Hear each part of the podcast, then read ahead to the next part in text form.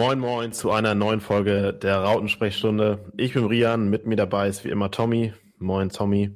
Hi zusammen. Ja, der HSV kann Donald Derby, so wie es aussieht. Wir nehmen jetzt gerade am Sonntagabend auf. Ich glaube, so langsam hat man sich wieder beruhigt, aber ich glaube, wir alle oder ihr alle seid auch so glücklich, wie wir es sind. Gerade nach dem Pokalspiel der Woche, wo wir auch schon gesagt haben, Tommy, so nach dem Motto, hoffentlich gewinnen wir jetzt auch noch das Derby, dann kann man mal richtig positiv in eine Folge reinstarten, mal wieder. Ähm, und so ist es auch gekommen. Die Jungs haben, ich glaube, alle haben es auch gesehen. Gut, jetzt sage ich schon zum dritten Mal, ich glaube, aber sei, es sei mir verziehen. Ähm, war ein geiles Spiel. Es hatte alles, was, was so ein Derby ja, mit sich bringt. Rückstand, Führung, eklige Schlussphase. Aber am Ende mit dem auf jeden Fall verdienten und richtigen Sieger nach jetzt vier oder ich glaube fünf sieglosen Derbys. Mhm. Ähm, ja, Tommy, wo hast du das Spiel gesehen? Ja, ich habe das Spiel zusammen mit meiner Family gesehen, beziehungsweise mit meinem Papa.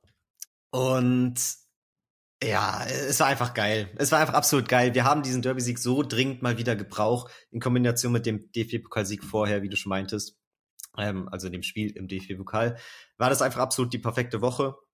Ähm, abseits von Dresden unentschieden, was ich jetzt mal außen vor lasse. Danach besser jetzt nicht laufen können. Und ja, ich bin absolut happy. Ich fand das Spiel ultra geil vom Verlauf her. Natürlich auch vieles, viele negative Aspekte, die man so als HSV-Fan oft mitgemacht hat, mit der eigentlich dominanten Phase am Anfang, in der ersten halben Stunde, dann doch den Gegentor, man denkt, alles nimmt seinen üblichen Lauf, aber dass wir das am Ende dann doch noch gewinnen und dann nicht mal den Ausgleich noch kassieren, was auch typisch HSV gewesen wäre, da am Ende noch irgendwie mit 2-2 ähm, vom Platz zu gehen. Dass das doch alles so geklappt hat und wir da echt gewonnen haben. Besser hätte es nicht laufen können. Also ich bin absolut, absolut happy. Und dann auch noch jetzt mit der Länderspielpause, glaube ich, die ja jetzt am Start ist. Zwei Wochen Pause. Besser kannst du ja nicht in eine Pause gehen, ey. Absolut geil. Gut, könnte man natürlich auch sagen, oh, jetzt wird man nicht direkt weitermachen, aber ich glaube, es ist jetzt mal richtig nice, einfach zwei Wochen zu den Derby-Sieg im Rücken. Mhm. Und wir haben es ja auch in der letzten Woche mit dem Folgentitel so ein bisschen angeteasert mit der ja, ich sag mal, Schlagzeile Woche der Wahrheit, weil es schon auch irgendwo entscheidende Spiele waren. Erstmal auch das DFB-Pokalspiel, wo man vielleicht mal sehen konnte, wie steht man eigentlich mal gegen so einen Erstligisten, wie sieht, wie kann das aussehen? Und dann das Derby einfach aufgrund der Tabellensituation, aufgrund dessen, dass wir so lange kein Derby mehr gewonnen haben, war das, glaube ich, für den Saisonverlauf, auch wenn Tim Walter in den Interviews immer gerne das herabtut, ein extrem wichtiges Spiel, auch wenn es nur in Anführungszeichen um drei Punkte ging. Ähm, aber trotzdem für, für die Mannschaft, für die, fürs Momentum vor allem auch, um jetzt mal wieder in, vielleicht mal in so einen kleinen Flow reinzukommen, weil die anderen Mannschaften um uns herum ja auch sehr, sehr konstant punkten, ähm, war das einfach unglaublich wichtig und das auch, sind auch nicht nur drei äh, gewonnene Punkte gewesen, sondern viel mehr. Ja, ich meine, bei einer Niederlage wäre Pauli neun Punkte weg gewesen. Jetzt sind es nur drei und du führst sie halt auch so ein bisschen in so eine Negativspirale. Also Eben. jetzt abseits vom Dortmund-Sieg von ihnen ähm, im DFB-Pokal, der echt stark war, sind sie ja jetzt auch die letzten Spiele in der Liga nicht mehr so stark gewesen. Oder kannst du jetzt so ein bisschen hoffen, dass die zweite Saisonhälfte für die nicht ganz so rosig aussieht wie die erste? Ja, vier Spiele sieglos sind sie jetzt auf jeden Fall. Mhm. Ja, und das finde ich vor allem wichtig, weil wir ja auch oft hatten von wegen schlechte Rückserie, starke Hinserie und so weiter und so fort, das, dem jetzt ein bisschen entgegenzuwirken, zu zeigen, ja, nee, wir sind jetzt in der Rückserie stark, die erste war auch schon nicht schlecht. Wir haben oder bauen jetzt weiter auf positive Ergebnisse. Und ja, für Pauli war es dann vielleicht dann in der, in unserer Idealvorstellung jetzt doch nur eine Momentaufnahme und die ähm, fangen jetzt an, immer weniger zu punkten. Auch mit Grund und ähm, unter anderem aufgrund dieses Spiels. Also es wäre ja. perfekt. Ja, warten wir mal ab. Wir wollen jetzt niemandem was Schlechtes wünschen, das ist ja auch klar. Ne? Wir sind ja faire Sportsmänner. Aber direkte Konkurrenz aber, natürlich. Aber natürlich ja. hofft man, und gerade wenn es Pauli ist, dass man die jetzt so ein bisschen in so, ein, so eine Abwärtsspirale reingeschubst hat. Ähm, ja, auf jeden Fall sehr, sehr nice. Und wie du auch schon gesagt hast, das Spiel ging eigentlich wieder, hatte sehr normale Züge, sage ich mal, für unsere, so wie das Spiel verlaufen ist. Also wir hatten eine gute Anfangsphase besser als, als beim Dresden-Spiel, lief es zu Beginn richtig gut. Wir müssen uns eigentlich direkt schon belohnen in den ersten 15, 20 Minuten mit mindestens zwei, zwei Toren. Alidu hat, hat eine Chance, Glatzel hat eine Chance, meine ich. Ähm, es mhm. gab viele, viele gefährliche Situationen vorne. Ähm, eine einmal Pfosten von Haya an der Ecke, dann Jatta mit einem Kopf, weil der knapp am langen Pfosten vorbeigeht. Also ganz, ganz viele Aktionen, wo wir eigentlich schon hätten führen müssen. Und Pauli, ja, war eigentlich nicht so wirklich äh, zu sehen offensiv. Und dann kam es mal wieder natürlich über den Standard. Ähm, der, ja, bisschen Glück, ich glaub, fand auch nicht ganz so glücklich verteidigt, weil der Ball dann auf, auf Außen auf den Amenido doch sehr lange in der Luft war. Ähm, und am zweiten Pfosten ist Burgstaller komplett frei habe ich mich dann auch gefragt, wie kann das sein? Ich meine, du hast ja den besten äh, Scorer der Liga, ähm, komplett frei am, am zweiten Pfosten. Mhm. Musst du nur noch einnicken. 1-0 und dann hat man auch gemerkt, dass das Spiel dann eher so 50-50 war erstmal. Ja. So, das hat dann schon, schon wieder genervt und ich dachte schon wieder so, ey, das kann doch nicht sein. Wieder in so einem Heiß Derby, wo das wo du fängst so gut an, belohnst dich nicht und dann liegst du 1-0 hinten, spielt wieder alles, es spielt alles in Paulis Karten. So und man malt sich im Kopf dann schon wieder aus, was wäre, wenn das Spiel jetzt so bleibt und so. Mhm. Hält man wieder nicht aus und ja. Ja, ja, da kam schon wieder alles zusammen. Also man hat sich im Kopf schon vorgestellt, wie das jetzt so zu Ende gehen kann im schlimmsten Fall ich, ich fand es auch zu dem Zeitpunkt natürlich sehr frustrierend, weil man dann schnell mal den ja, verspielten Chancen hinterher weint, denkt, wie viel geiler es hätte sein können, wenn man da 1-0 selbst in Führung gegangen wäre. Ja, und bis zur Halbzeit war es dann natürlich eine schwierige Sache. Irgendwie ähm, war natürlich immer Hoffnung da, weil wir an sich eine relativ dominante Mannschaft waren, vor allem in den ersten 20 bis 25 Minuten. Aber ja, was dann so in der zweiten Halbzeit noch hätte kommen können, stand natürlich in den Sternen. Also da war ich mir selber unsicher, ob wir da irgendwie wieder an der positiven Phase anknüpfen können oder ob Paul jetzt eher dominiert und ihr gutes Konterspiel gut aufzieht, was du dann ja auch noch mal angemerkt hattest, als wir geschrieben hatten. Wie gesagt, spielt Pauli komplett in die Karten, die können jetzt ihr Konterspiel aufziehen und ja, ja ist für uns natürlich absolut nicht ideal gewesen zu dem Zeitpunkt. Aber dafür haben wir es umso besser gemacht dann in der zweiten Halbzeit. Und vor allem auch mit dem, dass es ein Standardtor war, war, glaube ich, so wichtig. Um so ein bisschen wieder, ja, da Power reinzukriegen, so ein bisschen Spannung reinzubringen. Ähm, Weil es ja, also, einfach spielerisch teilweise schwierig ist, da durchzukommen. Ja, sowas brauchst du dann halt auch einfach mal in so einer Situation und in so einem Spiel. Das zeigt auch immer wieder, wie wichtig Standards einfach sind. So, und ich fand die Standards, die Ecken, gest gestern sage ich schon vorgestern, ähm, deutlich besser als sonst. Also auch Muhan ja. hat ein, zwei Ecken geschossen, schön scharf rein. Und jetzt auch die Ecke, die dann zum Tor geführt hat, war auch richtig schön scharf auf den Fünfer geschossen. Finde ich sehr, sehr gut. Haben wir sonst noch nicht so oft gemacht, so fand ich. Ähm, und dass da, wie gesagt, es gab bestimmt drei, vier Ecken, die richtig gefährlich wurden. Sonst ist unsere Quote da eigentlich nicht so, so gut, würde ich mal sagen. Und ja, es ist natürlich einfach im Prinzip ist es so einfach, ne? Du, du holst Standards raus, du, spielst offensiv und dann fällt halt auch einfach mal einer rein. Und das ist dann in so einem Spielverlauf halt einfach unglaublich wichtig. Und ja, auch einfach verdient gewesen zu dem Zeitpunkt. Ja, voll. Und ich muss auch sagen, das ist mir genauso aufgefallen, dass die ähm, Ecken größtenteils besser waren als sonst oft in der Saison. Aber wenn man jetzt so die ganze Saison betrachtet, haben wir gar nicht so wenig Tore tatsächlich nach Standards und vor allem nach Ecken. Also ich habe auch diese standardmäßige Wahrnehmung, dass sie oft nicht gut kommen und sie kommen auch oft einfach nicht gut. Aber so selten sind wir tatsächlich gar nicht erfolgreich danach. Wahrscheinlich auch unter anderem, weil wir uns echt viele Ecken rausspielen. So Eben, wir an sich ich wollte gerade sagen. dominante also, Mannschaft sind, ja. Aber müsste, müsste man ins Verhältnis setzen und zu schauen, wie viele Ecken haben wir wie viele Tore äh, erzielen wir dadurch und ja, das halt mal vielleicht vergleichen. Ähm, Wäre vielleicht mal ein Task für, für die nächste Folge, sich das mal anzugucken. Mhm. Aber gefühlt ähm, gibt es ja trotzdem noch viele Ecken, wenn wir das oft, wenn wir es kurz spielen oder so, wo dann einfach zu wenig bei rauskommt. Mhm. So, aber gerade in dem Spiel war es jetzt einfach mal gut. Und das extrem stimmt. wichtig. Das stimmt. Du hast eben auch Muheim angesprochen den will ich auch noch mal kurz erwähnen, weil ich den echt stark finde. Ich, ähm, oder wir sind ja auch Fans von Jammerer, den ich echt gut finde. Eigentlich, der hat dann aber im Dresden-Spiel wirklich extrem geschwächelt. Dann fand ich es auch sinnvoll, dass Muheim im DFB-Pokalspiel stattdessen gespielt hat. Und ich finde den seitdem, in diesen beiden Spielen fand ich den so gut. Ich fand ihn sonst ja. immer so eine relativ solide Bank, hat halt so ganz gut sein Spiel aufgezogen, aber jetzt nicht mehr als überdurchschnittlich. Aber ich fand jetzt in diesen beiden Spielen hat er auch seine Offensivqualitäten gezeigt. Ich fand es auch cool, dass er mal ein paar Ecken geschossen hat, dass er ja offensiv sich auch gezeigt hat und auch defensiv trotzdem genauso sicher. Also der hat sich echt, also hat mich überzeugt in den beiden Spielen jetzt, auch weiter so als Stammkraft da auf der linken Seite agieren zu können. Auf jeden Fall. Ist halt auch schnell. Ne? Also ist schnell und körperlich präsent. Ist jetzt offensiv kein Leibold. Aber wie gesagt, hat ein paar echt gute Standards geschossen. Finde ich gut, dass man da auch so ein bisschen äh, ja, Variabilität reinbekommt. Auch eine Linksfuß hat und einen Rechtsfuß mit Kittel. Finde ich auf jeden Fall nice. Ähm, bei Kittel können wir von mir das direkt weitermachen. Hat die, die Vorlage gegeben auf Schonlau. Ähm, über Schonlau sprechen wir mit Sicherheit auch noch. Mhm. Ähm, absolut ein absoluter Leader. Kittel hat dann leider in der 66. Minute eine gelbe Karte bekommen. War die fünfte.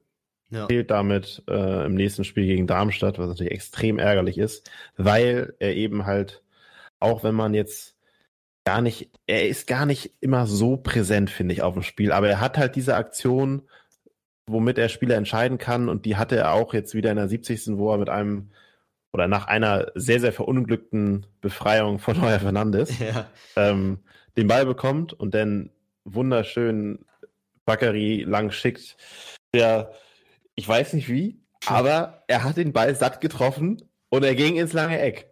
Und auf einmal stand, stand 2 zu 1. Und bei uns war auf jeden Fall, ja, es, es wurde laut. Ich habe dir das Video schon geschickt ja. von, von dem Jubel. Es wurde verdammt laut.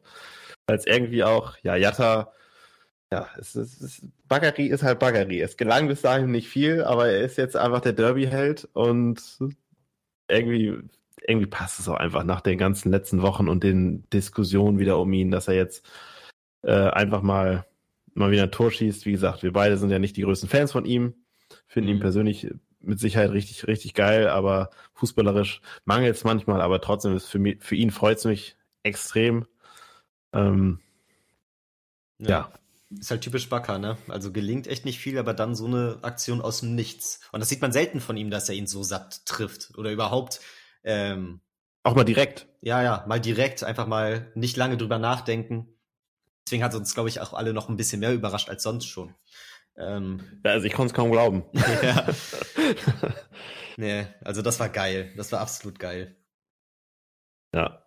Um nochmal auf Schonlau zurückzukommen, war jetzt, hatte ich ja eben schon mal kurz erwähnt, wie ich finde, ich will jetzt nicht sagen Lieblingsspieler von mir mittlerweile, aber einfach von den Leistungen her, glaube ich, neben Daniel Heuer Fernandes der beständigste Spieler der Mannschaft. Er geht voran, ähm, macht jetzt auch mal wieder ein Tor und wir haben auch während des Spiels noch kurz drüber gesprochen, nach dem Motto, ach, so ein Standardtor, warum können wir nicht auch einfach mal so ein Standardtor schießen? Mhm. Macht das Tor und er ist einfach präsent, er ist immer da. Er kann gut Fußball spielen. Ähm, ja. ja, ich glaube, mehr kann man von einem Spieler, einem Kapitän nicht erwarten und da muss man muss auch bedenken, dass er ablösefrei gekommen ist. Also wirklich auch an der Stelle kann man nur sagen, dass es echt ein Top, Top, Top Transfer war. Ja. Ähm, ja. Für mich einer der Men of the Matches. Ich glaube, um da einen rauszupicken, ist schwierig, aber schon auf jeden Fall ganz weit vorne gewesen. Voll. Geht mir ähnlich. Also ich finde auch, der hat in den letzten beiden Spielen nochmal wahnsinnig viel dazu gewonnen, ist sowieso schon über die ganze Saison hinweg eine absolut stabile Nummer und wahrscheinlich einer der konstantesten Spieler. Aber ich fand ihn vor allem die letzten beiden Spiele nochmal absolut stark. Defensiv so oft als letzter Mann dann noch die Bälle wegspitzeln, da irgendwie alles geben. Man merkt seinen Kampfgeist. Ich finde auch einfach super als Kapitän. Alles, was da auch im DFB-Pokalspiel passiert ist, äh, in der Endphase, wie er sich dann den letzten Elfmeter schnappt, worauf wir auch nochmal zu sprechen kommen werden zum Ende ähm, auch absolut wichtig, rein mental, auch für die ganze Mannschaft, so, dass er da als Leader vorangeht. Ich fand, es gab zwischenzeitlich diese Phase, wo Vuskovic in die Viererkette gekommen ist, wo ich fand, okay, da war Vuskovic teilweise sogar ein bisschen präsenter, da hat er mhm. richtig auf sich aufmerksam gemacht mit starken Zweikämpfen. Aber jetzt so die letzten paar Spiele, muss ich sagen, hat man doch deutlich gemerkt, okay, Schonlau ist doch der Erfahrenere, der dann noch ein bisschen öfter weiß, wann man auch den ruhigen Ball zu spielen hat, der dann ja, keine Ahnung, wo ich jetzt nochmal finde, da hat sich für mich ein bisschen mehr vorher gezeigt oder allgemein aufgezeigt, ja, warum der eigentlich so stark ist und absoluter Top-Transfer. Also, das sind genau diese Spieler, die man braucht, um in der zweiten Liga erfolgreich zu sein. Ja. Ja, aber ich glaube, bevor wir auf die Schlussphase eingehen, uns auch so dieses, ja, wie sagt man, das Paradoxon, also was so die Zeit anbelangt und Zeitgefühl, ähm, können wir auch nochmal über die anderen Spieler sprechen. Ich glaube grundsätzlich, kann man sagen, es war eine geschlossene Mannschaftsleistung, die war, die war top, mhm. war alles gegeben. Aber weil wir ihn oft auch kritisiert hatten in der letzten Zeit, muss ich sagen, mir hat auch Ludovic Reis sehr, sehr gut gefallen. Ich ja. fand, er war das, was wir am Anfang des, der Saison gesagt haben, dieses Gallige, diese, äh, diese Bereitschaft, auch in die Zweikämpfe zu gehen, das hat er ab, mittlerweile abgelegt. Er steigert sich auch immer mehr hinein und gestern war es, vorgestern, sorry, äh, eins der besten Spiele, wenn nicht sogar das beste Spiel von ihm im, im HSV-Trikot. Äh, war irgendwie immer da, hat viele Bälle gewonnen, hat auch, ähm, ja, war auch einfach besser am Ball. Er hat noch nicht diese Momente wie ein Kittel, wobei ich glaube, dass er sie auch haben könnte. Mhm. So, diese besonderen Momente, auch diese, diese Pässe, wie zum Beispiel den zum 2 zu 1, die kann er, glaube ich, auch spielen. Mhm. Aber mir hat es gerade, was in puncto Zweikampfführung, hat es mir extrem gut gefallen. Und auch Jonas Meffert, der auch vor ja, zwei, drei, vier Spielen mal eine etwas schwächere Phase hatte, war wieder voll da, hat alles abgeräumt. Ähm, war, war überall zu sehen. Also die beiden haben mir im Mittelfeld sehr, sehr gut gefallen und das ist mit Sicherheit auch ein Ausschlag dafür, dass wir so, ich sag's mal, dominant gespielt haben. Mhm. Ja, also Meffert ist sowieso oft, spielt er diesen soliden Ball, einfach diese solide Nummer, aber fand ich auch in dem Spiel nochmal ähm, hervorzuheben. Und Reis bin ich sowieso irgendwie ein kleiner Fan von, muss ich sagen.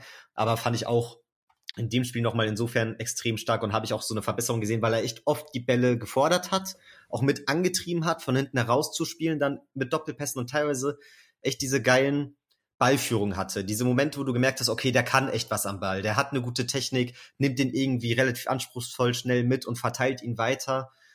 Klappt natürlich nicht alles, aber das war trotzdem ein wichtiger Aspekt von unserem Spiel und fürs Offensivspiel an sich. Und dann auch noch, wie du meinst, Galligan in den Zweikämpfen als früher, vor allem zu Beginn der Saison.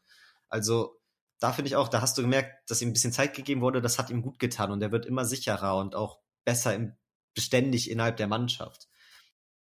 Ja, und diese Zweikämpfe sind halt in unserem Spiel so extrem wichtig. Wir hatten auch eine sehr, sehr, sehr, sehr gute Zweikampfquote. Ich glaube, 55 Prozent gewonnene Zweikämpfe. Und wenn man jetzt bedenkt, wir sind die ganze Zeit offensiv und da passieren natürlich auch manchmal Fehlpässe. Und gerade dann diese Zweikämpfe, die halt Meffert äh, oft gewinnt, die aber auch ein Reis oft gewinnt hat in der Rückwärtsbewegung, die sind halt Gold wert.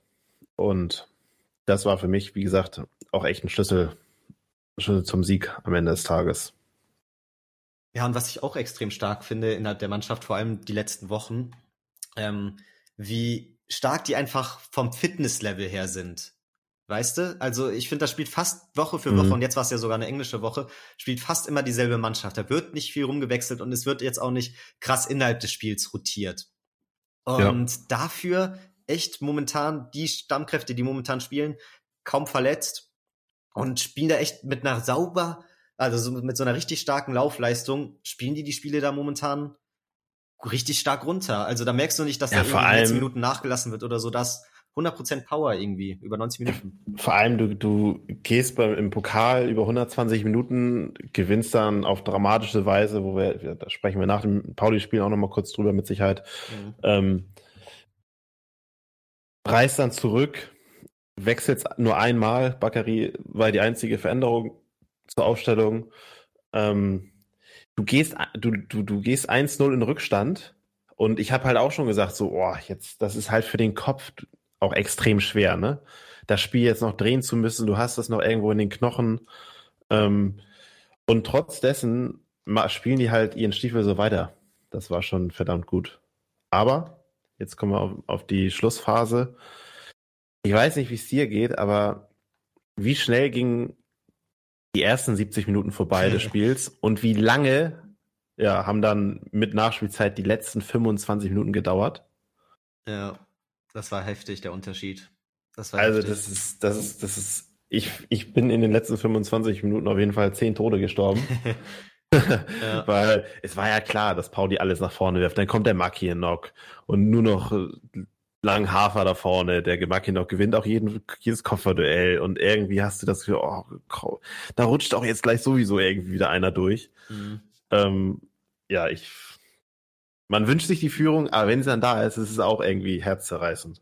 Ja klar, dann hast du halt wieder was zu verlieren, ne? Ja. Das ist das Schlimme. Das ist das Schlimme. Und ich fand's auch hart. Also vor allem die letzten zehn Minuten. Wir haben ja auch irgendwann den Zugriff echt krass verloren. Dann Komplett. wurden die Bälle, äh, ging fast immer direkt wieder zurück zu Pauli. Man hatte kaum mehr diese Ruhemomente, wo man ein bisschen entspannen kann, wo man sich ein bisschen beruhigen kann. Ähm, ja, dann hatte Paul ja echt noch starke Chancen. Ich glaube, die allerletzte Chance, die ist ja, da fälscht Schonlau noch mal leicht den Ball ab, weiß mhm. ich auch nicht, ob den sonst Heuer Fernandes noch so gut halten kann. Und das halt auch so abfälscht, dass ihn Heuer Fernandes halten kann und nicht dadurch. Der lag ja schon am Boden. Ja, nicht dadurch irgendwie noch so entgegengesetzt seiner Sprungrichtung irgendwie doch ins Tor kullert. Da kam echt viel zusammen und ich glaube auch, ja, in fünf Paralleluniversen geht das dann vielleicht dann noch 2-2 aus. Aber wir sind, können sehr froh sein, dass wir in dem Universum sind, wo wir das jetzt gewonnen haben. Also Wer sich fragt, warum Tommy jetzt von Universum spricht, wir haben eben vor, vor der Folge über den, äh, den aktuellen Spider-Man No Way Home Film disku heiß diskutiert. Hätte man fast auch eine Podcast-Folge drüber machen können. Ja. Äh, von daher sind wir noch so ein bisschen auf diesem Marvel-Trip auch nebenbei. Ich hatte das noch ein bisschen drin, ja. ja aber anderes Thema. ja, aber es, es ging zu Ende. Die Mannschaft äh, war natürlich sichtlich erleichtert. Ahnung, wir haben auch irgendwo gefeiert. Und es tat auch einfach so gut. Es tat einfach so gut. So, danach der Blick auf die Tabelle, dieses endlich mal wieder ein Derby gewinnen. Man muss sich nichts anhören. Mhm. Man kann jetzt die Länderspielpause genießen. Das ist einfach für die HSV-Seele so ein Balsam. Für die geschundene HSV-Seele, muss man an dieser Stelle nochmal sagen. Mhm. Ähm, hast du die Interviews danach noch gesehen? Ja. Alle Spiele, alle Tore? Ja. So, da war das Walter-Interview schon sehr, sehr, sehr nüchtern. Ich weiß nicht, ob du das noch im, im Kopf hast. Er sagte, ja, wir haben heute ein Spiel gewonnen. Hat das ja quasi fast klein geredet, das Spiel. Mhm. Aber ich glaube auch bei ihm, der wird in der Kabine auch mit Sicherheit sehr, sehr, sehr, sehr abgegangen sein. Denke ich auch. Also, wenn man bedenkt, wie da am Spielfeldrand da schon immer ja, abgeht. Ähm, ja, haben sie sich auch, auch einfach verdient, ne?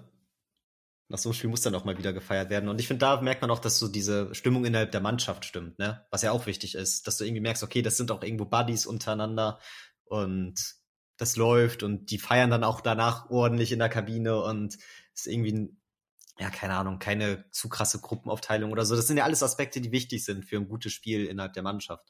Und da habe ich das Gefühl, es kommt natürlich auch immer darauf an, verlierst du drei Spiele, sieht es vielleicht auch wieder anders aus, so von der Körpersprache her, aber da habe ich momentan einfach ein gutes Gefühl. Ja, Geht mir genauso. Ist einfach stark. Also ist, ja, momentan macht es einfach wieder Spaß. Und ich finde, das darf und muss man dann auch einfach mal wieder genießen. Wie schnell das aber auch immer hin und her schwappen kann, ne? Nach dem Dresden-Spiel waren wir noch echt skeptisch. ja. Auch nach dem Schalke-Spiel.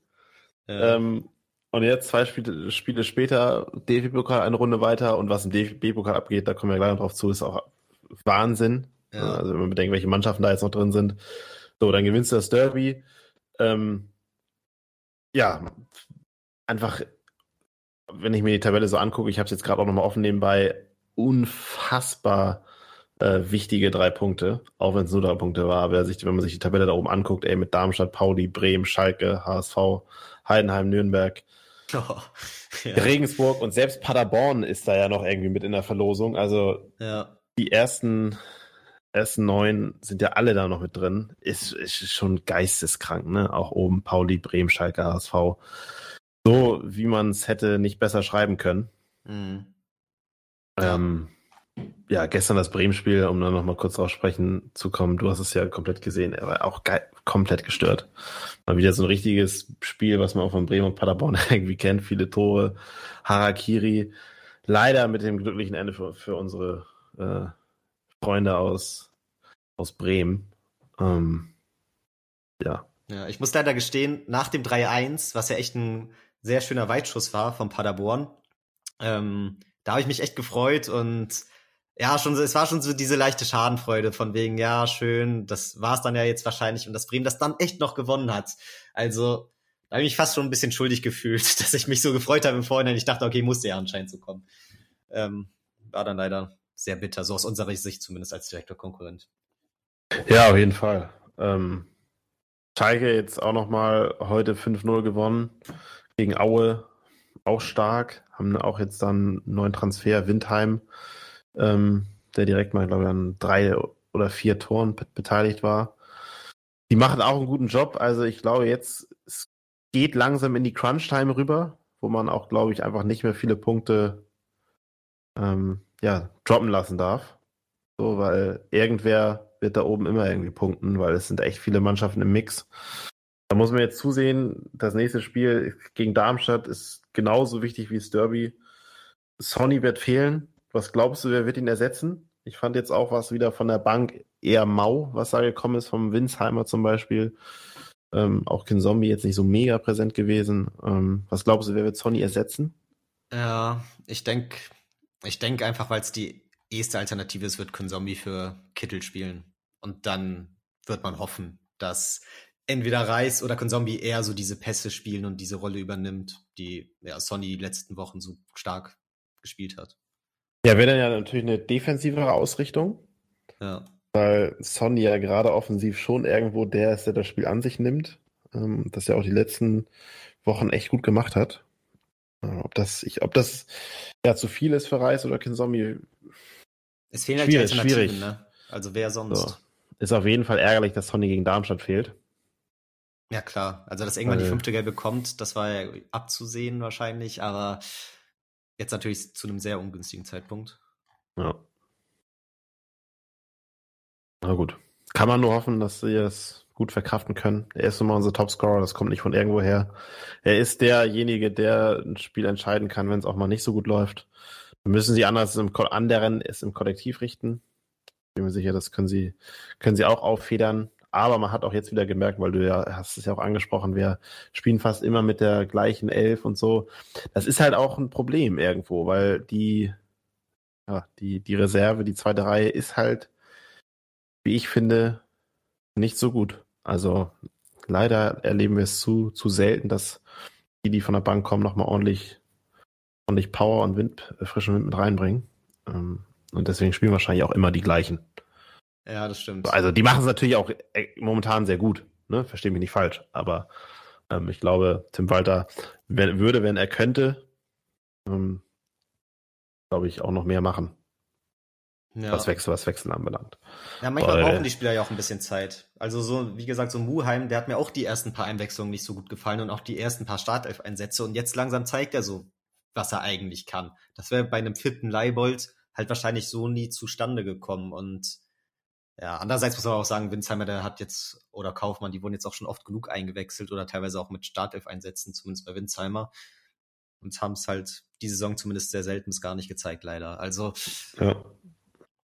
Ist schwierig, ist natürlich immer so ein zweischneidiges Schwert. Und ich sehe jetzt auch nicht wirklich, dass diese ja, Wintertransferperiode nochmal Zuwachs kommt. Also eher haben wir Abgänge verkraften müssen mit Tommy Doyle, wenn das jetzt mittlerweile fix ist, bin mir gar nicht sicher hundertprozentig? Ja, ja, ist fix. Ja, okay. Ähm, ja, das heißt noch eine Alternative weniger im Mittelfeld zumindest. Ja, also uns gehen so ein bisschen die Einwechselspieler aus. Das ist natürlich schade. Macht's nicht einfach. Ja, ich glaube, die haben, die haben schon gesehen, dass es auf dem Flügel auf jeden Fall Bedarf gibt. Nur es ist einfach die Frage, ob wie du es finanziell meistern kannst. Ja, klar. So, aber auch da bleiben wir natürlich am Ball, hoffen, dass da noch was passiert. Ich finde es auf ich jeden Fall, ja. achso. Ja, ich würde sagen, sonst gehen wir rüber aufs Pokalspiel. Aber du bringst ja. gerne zu Ende. Ja, ich würde dazu noch mal kurz sagen, dass ich es gut fand, jetzt, wenn man das noch so als 50-50-Entscheidung gesehen hat, dass wir an Alidu festhalten. Ähm, weil da hätte man ja auch sagen können, okay, den verkaufst du jetzt schon. Und obwohl der, glaube ich, ja immer noch im, ja, so ein bisschen als Gerücht ist, dass er vielleicht jetzt schon verkauft wird und dann wieder zurückgeliehen wird und so. Mal gucken. Aber auf jeden Fall, dass wir ihn jetzt noch in der Rückserie haben, weil selbst wenn du jetzt Geld für ihn eingenommen hättest und dann eine Alternative geholt hättest, wäre es nicht sicher gewesen, dass der genauso einschlägt. Auch wenn er jetzt schon seit ein paar Wochen, seitdem die Gerüchte immer ein bisschen höher gekocht sind, sind die ja, ja die nicht mehr ganz so stark, ja. Muss man ja. sagen. Also sieht man auch, dass er eigentlich noch nicht ganz so weit ist, der Junge. Ich weiß nicht, ich glaube, ein, zwei Jahre bei uns würden ihn sicherlich noch gut tun für die Entwicklung und für Frankfurt reicht es meiner Meinung nach noch nicht. Dafür ist das noch viel zu unkonstant. Ähm, ja, aber trotzdem finde ich eine wichtige Stelle, die, glaube ich, wenn er jetzt auch noch fehlen würde, wird das der Mannschaft auf jeden Fall nicht gut tun. Auch wenn es momentan leistungstechnisch nicht so passt. Ja, das Einzige, was er halt besser machen muss, ist es wie bei Bakary, ne? Also die Situation zu Ende bringen. So, er hatte jetzt auch gegen Pauli wieder direkt zu Beginn eine Szene, wo er direkt abschließt, den Ball dann in den Nachthimmel schießt. So, da fehlt ihm halt teilweise die Ruhe. Ne? So, wenn er den Ball annimmt, der Verteidiger liegt schon auf dem Boden, dann kann er sich die Ecke aussuchen. Mhm. So, und in diesen entscheidenden Situationen so die, die richtige Entscheidung zu finden und auch die Ruhe zu bewahren, das fehlt ihm halt noch manchmal. Und auch so die Qualität mit dem äh, im Schuss. Und auch so, es gab so ein paar Flanken, wo er alleine denn zum Flanken gekommen ist und dann kam da auch einfach zu wenig bei rum. Ähm, die Qualität fehlt ihm. Er ist halt im 1 gegen 1 wichtig, um auch Räume zu reißen. Auch für einen Kittel zum Beispiel, damit Sonny über, äh, hinterlaufen kann, so ne, ja. in solchen Ak Aktionen. Aber ja, die Leistungskurve ging auf jeden Fall in den letzten paar Wochen eher nach unten leider. Hoffen wir, dass er sich wieder fängt. Ich glaube, dann muss halt mal irgendwie ein Tor machen oder so, damit es dem Selbstbewusstsein wieder, wieder nach oben geht. Denke ich ähm, auch. Aber ja, er ist trotzdem wichtiger Spieler. Und ja. Ja, dann können wir auch rüber ja. zum DFB-Pokal-Spiel gehen. Ja, jetzt die Überleitung natürlich nicht ganz so smooth, aber egal. Wir sprechen über den, das DFB-Pokalspiel, worüber ja auch innerhalb der Woche im Gesamtfußball Deutschland sehr, sehr viel gesprochen wurde aufgrund der entscheidenden Szene. Ähm, ja, erstmal geil, DFB-Pokal ähm, gibt, gibt Kohle. Ich glaube, eine mhm. Million hat es jetzt gegeben, das Weiterkommen. Ähm, gegen den Bundesligisten gewonnen, der mit Sicherheit auch nicht ganz sein, nicht das, nicht ganz das gespielt hat, was er eigentlich kann und was er auch die letzten Wochen ähm, gespielt hat, der FC Köln. Ähm, aber egal, ich muss mir jetzt auch gerade erstmal wieder so ein bisschen ins Spiel reindenken, um ehrlich zu sein. Mir fehlt gerade so ein bisschen, mir fehlt gerade so ein bisschen hier der, Über, die, der Übergang. Ja, ist schwierig teilweise im Nachhinein das irgendwie noch so nachzuvollziehen, was, wo, wann passiert ist, spielerisch und, und so weiter und so fort. Da kommt natürlich viel zusammen, wenn du so Köln bezwingen willst, ähm, die eigentlich in einer guten Phase waren. Da gehört natürlich dazu, dass du selber einen sehr starken Tag hast und Köln vielleicht auch nicht den allerbesten. Und so war es dann auch so. Deswegen sagt man ja auch, der Pokal hat seine eigenen Gesetze. Und das sieht man anhand der Teams, die jetzt noch im Pokal vorhanden sind, auf jeden Fall, dass das vor allem diese Saison wirklich zutrifft. Und ich fand es ein absolut fantastisches Spiel. Da war es ein bisschen anders im Gegensatz zum St. Pauli-Spiel. Waren wir da ja wirklich am Anfang relativ schwach und Köln hat uns echt beinahe überrannt, wenn ich es jetzt richtig im Kopf habe. Ja, ja, und wir, wir hatten auch wieder viele Aktionen in unserem Aufbauspiel, die gefährlich wurden. Stimmt. Ball verloren. Ähm, da gab es wieder dicke Chancen für Köln. Ähm, also, ich weiß nicht, war, war das Uth einmal? Ja, der hatte doch nur eine total, total blank. Ja. Ähm, das war nicht gut, aber dann haben wir uns halt gefangen und ähm, ja, ich glaube, dass es da in die Halbzeit mit 0-0 geht, das, das war eigentlich unmöglich, weil beide hatten unfassbar große Chancen. Ich erinnere jetzt zum Beispiel an die Chance direkt vor der Halbzeit von Haier, wo der einmal Stimmt. komplett durch, den, durch das Spielfeld gegangen ist. Ähm, ihn an Pfosten setzt und dann auch Kittel im Nachschuss noch knapp vorbei. Ja. Ähm, dann der, die Chance von Glatzel, wo der ihn über den Torwart heben will, aber viel zu, ja, viel zu doll im Prinzip abschließt. Stimmt, ähm, stimmt. Auch eine unfassbar große Chance. Und ja, das, also, das ja. war schon eine, eine, krasse erste Halbzeit, die gerade die in der, zu Beginn auf jeden Fall für die Kölner brach. Aber unsere Mannschaft hat sich wieder extrem gut gefangen und vor allem in der zweiten Halbzeit klar die dominierende Mannschaft gewesen. Mhm. Ähm, ja, macht dann auch das, das, das 1-0. Ging natürlich erst in die Verlängerung, aber irgendwie war das auch ein nahtloser Übergang für mich. Ähm, macht dann das 1-0. Ich glaube, es gibt eine Person, über die wir hier reden können, das ist der Schiedsrichter. Ja. Was wir, glaube ich, auch noch alle sehr, sehr gut im Kopf haben. Ähm, sehr, sehr schwieriges Spiel vom Schiedsrichter. Ich habe mich tierisch aufgeregt. Wie ging es dir? Ja, es gab einige schwierige Situationen. Also vor allem leider oft zu Ungunsten von uns. Also ähm, Hector muss eigentlich die gelb-rote Karte sehen. Ähm, ich fand, das war, das war ja ein Foul kurz vorm 16er, absolut taktisch, wollte nur verhindern, dass der okay, Gegenspieler in dem Zeitpunkt, also hier in der Handlung quasi in den 16er eindringt. Und er verändert das halt mit dem Foul, ist gelb-rot. Ich, ich kann es mir nur so erklären, dass er im Vorhinein die erste gelbe Karte im Nachhinein ein bisschen hart fand. Allgemein dachte, okay, gerade ein paar 50-50 Entscheidungen, so freistoßtechnisch eher zugunsten HSV. Und dass er dann, ja, zu sehr Angst hatte, das Spiel jetzt so indirekt äh, zu stark in eine Richtung, ja, zu schieben mit der gelb-roten Karte, was aber nicht der Ansatz eines Schiedsrichters sein sollte. Es war trotzdem nee, absolut eine gelb-rote Karte. Das ist, ja, das ist das Einzige, wie ich es mir erklären ich will, ich, ich, will jetzt nicht sagen, dass das kompletter Schwachsinn ist, was du gerade gesagt hast, weil eigentlich, äh, ich habe das im Arbeitspflegen geguckt, der kein HSV-Fan ist.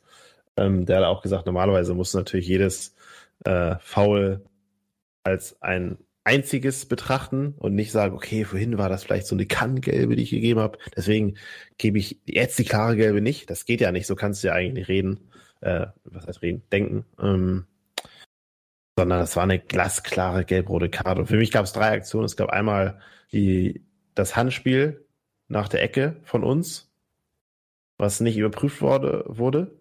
Mhm. Ähm, wo ich auch so sage, ich meine, der, der, der Arm ist abgestreckt vom Körper, der Ball kommt von der Ecke und berührt keinen Spieler mehr dazwischen. Also der, der ist Ewigkeiten in der Luft, der Ball. Ähm, und dann kommt er da an die Hand, wo ich sage, ich meine, wie lange hat er der jetzt Zeit, sich auf den Ball einzustellen und der geht trotzdem gegen die Hand. Mhm. Auch wenn er es jetzt nicht mega die Körperfläche vergrößert hat oder so, aber trotzdem wurde sie nicht angeguckt, kann ich nicht verstehen. Also im Spiel danach, Pauli Dortmund, gab es einen Handelfmeter, da war es aus unfassbar kurzer Entfernung. Äh, ja, ich kann ich es manchmal nicht ganz nachvollziehen mit den Handspielen. Ähm, das wurde sich nicht angeguckt. Dann die gelb-rote Karte und dann der Elfmeter in der 122. Minute. Das sind so drei knifflige Entscheidungen, die alle pro Köln gefallen wurden. Finde ich persönlich ganz, ganz schwierig bei so einem Spiel, ähm, weil das sind alles Aktionen gewesen, da haben wir auch schon kurz mal drüber gesprochen, die hättest du auch alle für uns auslegen können. Und die wurden allesamt für Köln ausgelegt. Mhm. Und das ist jetzt, glaube ich, auch ohne eine HSV-Brille auf einfach eine, eine sachliche Betrachtung der, der Ereignisse da. Und ich kann es nicht nachvollziehen, auch so das Motto, wann greift er wahr ein, wann greift er nicht ein. Ähm, ja. ja. Ja, kurz nochmal zu meiner Schiedsrichterbeurteilung. Das war natürlich nicht meine eigene Meinung, sondern einfach das Gefühl, wie ich glaube, wie es dann doch viele Bundesliga-Schiedsrichter ja, pfeifen. Auch. Und ja, das war für mich auch wahnsinnig frustrierend, weil ich natürlich auch die Leistung der Mannschaft gesehen habe und gesehen habe, wie verdient oder wie sehr wir es eigentlich verdient hätten, hier vom Sieger vom Platz zu gehen. Und dann kriegst du so diesen Last-Minute-Gegentreffer in der 120. Minute durch so einen beknackten Elfmeter, ja, und hast dann einfach im Elfmeterschießen dann quasi diese 50-50-Chance. Und ich dachte mir einfach, wie unverdient wäre es gewesen. Du betreibst so einen Aufwand, spielst so gut, dominierst Köln als Zweitligist und gehst vielleicht aufgrund so einer Situation, aufgrund solchen Entscheidungen am Ende nicht als Sieger vom Platz. Also das hätte mich sowas von frustriert. Und es war natürlich wahnsinnig erleichternd, dass es im Elfmeterschießen dann doch gereicht hat. Aber alles, was vorher passiert ist, fand ich tatsächlich auch vor allem den letzten Elfmeter sehr, sehr ja, schwierig und in der Gesamtheit auch allgemein einfach sehr schwierig. War natürlich frustrierend, aber da, da es am Ende gereicht hat, ähm, im Endeffekt dann doch irgendwie okay, dann ja, beschäftigt man sich nicht so sehr noch zukünftig damit, aber ja, wie sehr wären die Aufschreie gewesen, wenn es nicht gereicht hätte. Also. Ja, also dann wieder am Ende des Tages interessiert es nicht mehr so sehr, aber ich fand es schon, schon schwierig, aber unsere Mannschaft hat es gut gemacht. Ja, ich glaube, aufs Elfmeterschießen müssen wir eingehen. Das ist, ist, das ist klar. Ähm, wir gewinnen das Elfmeterschießen mit, was war es denn am Ende? 3 zu 2 oder 4 zu, 4 zu 3? Äh, 4 zu 3. 4 zu 3 das Elfmeterschießen. Einer wird gehalten. Mhm. Ähm, ja, ich fand es überraschend, wer wieder schießt. Also Kinzombie, Jamara, ähm, Vuskovic, alles drei Spieler, die ich jetzt nicht unbedingt so auf den Zettel gehabt, ha gehabt habe. Ähm, aber allesamt auch Schonlau, wo man auch sagen muss, ey, Elfmeter verschuldet, nimmt sich den entscheidenden Elfmeter, haut ihn rein. Allesamt mega gut geschossen. Bis auf Son Sonny, wo, wo man eigentlich denkt, der ist der sicherste Schütze. Ja. Ähm, fand ich gut. Auch Jamara, so habe ich jetzt, hätte ich jetzt nicht erwartet, dass er den da unter die Latte knallt. Ja, zeigt ja irgendwie auch mentale Stärke. Im Endeffekt ist natürlich Elfmeterschießen irgendwie immer so ein bisschen Glückssache, aber wenn du eine Mannschaft hast, die da relativ viele Dinger sicher verwandelt, gibt einem das dann doch ein gutes Gefühl, wenn du da ja, keine Ahnung, vor allem, weil ich dann auch den Kader oft durchgehe und so denke, okay, wer schießt denn jetzt? Aber bei dem hätte ich ein schlechtes Gefühl, bei dem hätte ich ein schlechtes Gefühl, muss ich sagen. ähm, und ähm, dass dann doch so viele geschossen haben, die es dann so sicher verwandelt haben, das ähm, hat mich echt positiv überrascht. Und vor allem, weil Heuer Fernandes auch einfach wieder einen saustarken Tag hatte, hat mir das noch ein gutes Gefühl für fürs Elfmeterschießen gegeben, weil ich so dachte, okay, der wird bestimmt ein, zwei rauskratzen. Und Wobei er ja eigentlich nicht so der Elver-Killer ist aufgrund seiner Größe. Ja, ja klar. Das ist dann natürlich doch immer so ein Faktor. Aber guck dir einen Jan Sommer an, irgendwie, der hält da auch Elfmeter am laufenden Band und ist irgendwie 1,83 ja, oder so. Das stimmt, habe ich nichts gesagt. Aber bei Elfmetern ist es ja eigentlich schon von Vorteil, wenn du größer bist. Klar, das stimmt. So. Ähm, ja, da habe ich mal eine Frage. Wie hast du denn reagiert beim letzten Elver, beim Entscheidenden von Keins? Ähm, ja, zuerst geärgert. Ich, ich habe das nicht direkt gesehen aus dieser Außenkameraperspektive, wie er den getroffen hat. Es sah natürlich ein bisschen komisch aus, aber irgendwie dachte ich, wie hat er den jetzt gelupft oder was? Ähm, sah irgendwie einfach strange aus. Erstmal habe ich mich geärgert und dann merkt man halt so, dass da ja der Schiri, dass da wohl noch Ungereimtheiten sind. Hab mir nicht viel weiter was dabei gebracht, war mir selber ein bisschen unsicher. Das Ding ist aber, dass ich im Gegensatz zu den meisten bei Sport 1 geguckt habe, wo es dann auch die Kommentatoren relativ schnell auf die Idee gekommen sind, dass es wohl an der doppelten Berührung lag. Ähm, dann habe ich es halt auch gesehen und dann war es relativ schnell deutlich und dann war es schwierig, so diesen Glücksmoment zu haben, weil man ja. sich jetzt wirklich freut, weil es ja eigentlich ultra geil war, ultra der geile Moment, wo jeder bei einem gehaltenen Elfmeter aufschreit und losjubelt. Und da war das jetzt so ein langsamer Prozess, dass es ja dann ein bisschen komisch war. Aber ja, natürlich trotzdem mega, mega gut. Aber ich habe gehört schon bei den Sky-Zuschauern, da hat es ein bisschen länger gedauert, zumindest bis es die Kommentatoren verstanden haben. Ja, habe ich dir geschrieben. Also für mich auch. Ich habe es, äh, mir war relativ sch schnell klar, wie er ihn getroffen hat. Also das hat man anhand der Flugkurve ja schon ganz gut gesehen, dass, dass man dass der Ball so fliegt, wenn man sich selber anschießt. Mir war aber die Regel in dem Moment nicht so bewusst. Mhm. Also sie ist ja total logisch, weil sonst könntest du mit, mit, mit zwei Berührungen könntest du noch, noch ganz andere Dinge anstellen, weil dann der, der Handlungsspielraum wird dann auf einmal ganz groß. Ja. Ähm, aber in dem Moment war es mir nicht bewusst. Ich fand es natürlich schon komisch, habe mich auch geärgert, weil du denkst, oh ey, so ein Kullerball dann noch am Ende, das kann doch nie angehen. Mhm. Ähm, aber dann habe ich es relativ schnell, schnell realisiert. Ich habe dir auch geschrieben, der Sky-Kommentator war sowas von lost. Also der hat die ganze Zeit, ich weiß nicht, was, was hatte der da gedacht, dass der Ball nicht auf dem Punkt gelegen hat oder so, hatte der die ganze Zeit gelabert. Ich dachte, Junge.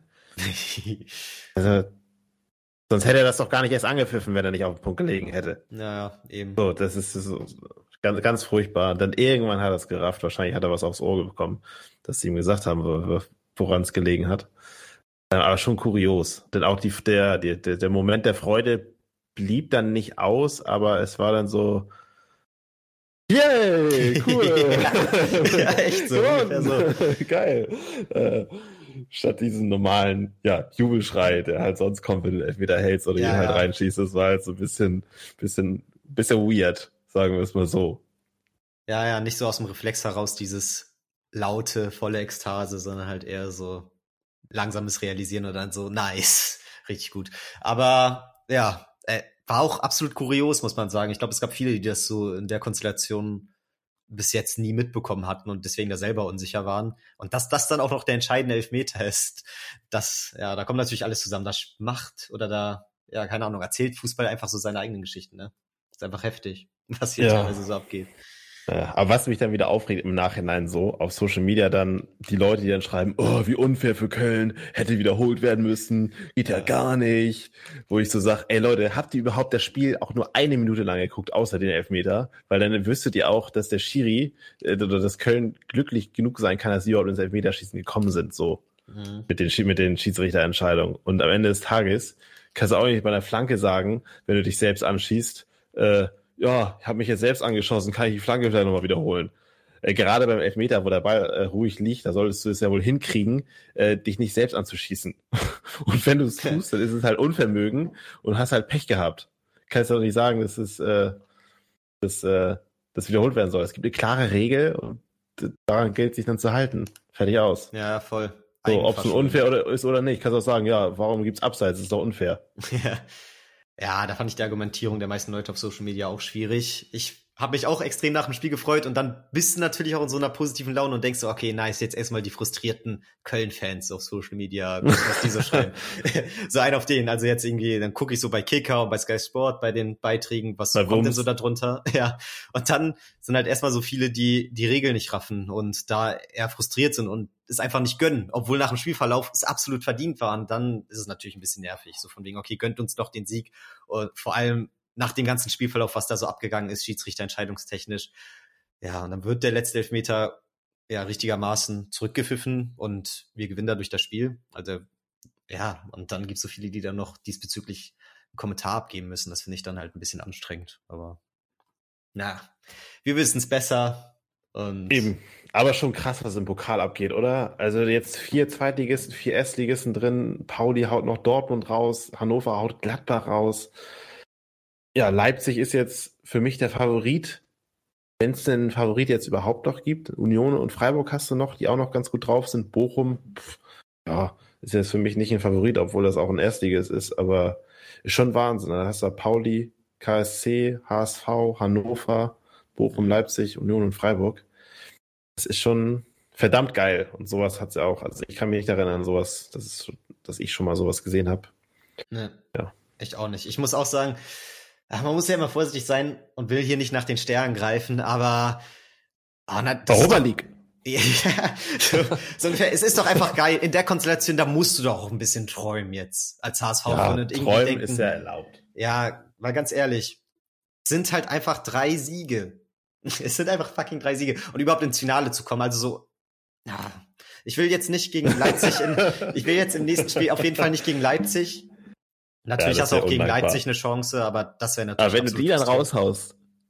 Ja. Aber, aber Leipzig, ja, Leipzig wäre natürlich Killer. Aber dann also hast du am Ende so, vielleicht auch so dieses Gladbach-Ding. Ich meine, auch Bayern Freiburg und Union sind auch, glaube ich, eine Nummer zu groß. Ich meine, geht natürlich alles. Aber ich meine, du hast Bochum, du hast Hannover, du hast KSC und du hast Pauli auch nicht zu vergessen, auch wenn ich Pauli, ach, weiß ich nicht, ob ich die haben will. Ja. Äh, das ist jetzt auch physisch aber erstmal ganz gut an, jetzt mit einem Derby-Sieg im Rücken, brauchst du jetzt nicht direkt schon wieder, ja, ja. nochmal noch mal gehen.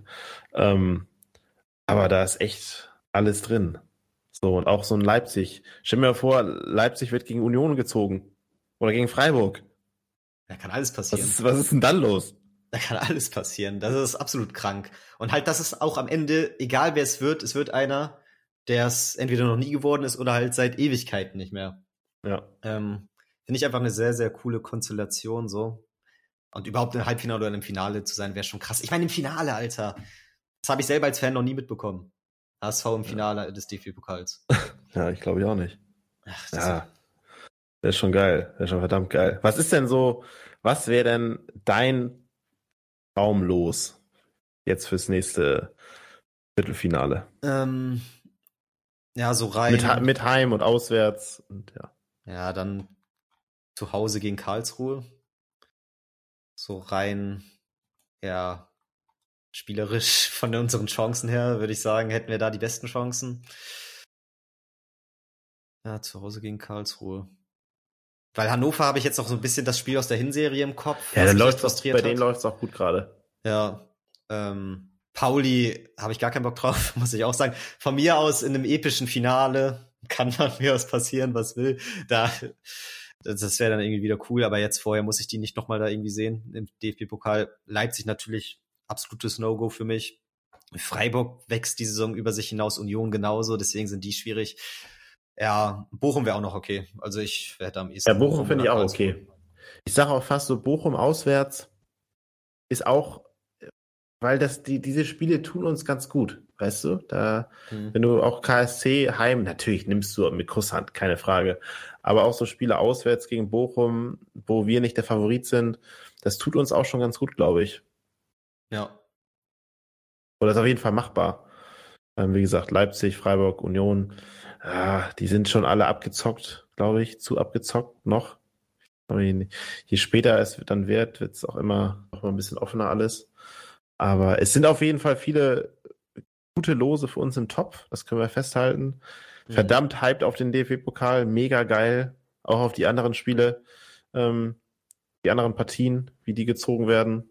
Finde ich mega, mega spannend. Tut auch einfach mal wieder gut, dass da keine, kein Bayern, kein Dortmund drin ist, kein Frankfurt und, ja. und Co., nur noch Leipzig jetzt. Ähm, an einen richtigen Top-Verein, Leverkusen auch raus. So, das ist schon geil. Und gerade wie es jetzt so abgeht, da merkt man doch, wie, wie sehr sich eigentlich alle so eine Ausgeglichenheit wünschen. Ne? Mhm. Das siehst du ja jetzt am DFB-Pokal, wie cool das wäre, wenn wenn es nicht so eine große zwei, drei Klassengesellschaft gibt, geben würde im Fußball. Das ist schon, ist schon cool. Ja, das stimmt. Mit so einem Dortmund oder Bayern da drin im eigentlich gleichen Topf wird das schon alles wieder ganz anders aussehen. Ähm, Eben. Da hat man ein ganz anderes Grundgefühl. Deswegen finde ich es auch absolut geil und genießt das gerade natürlich. Ja, Mal gucken, was kommt. Also. Und wir wollen auch nie, nicht vergessen, es geht auch immer da um verdammt viel Kohle. Also gerade jetzt, je weiter man kommt, da gibt es schon richtig, richtig Moppen. Voll. Also ich glaube, jetzt für den Sieg gab es eine Million, oder? Ja. Ja. Es wird natürlich immer mehr. Ja, ich hab Bock. Ja. Ich hab Bock. Vito.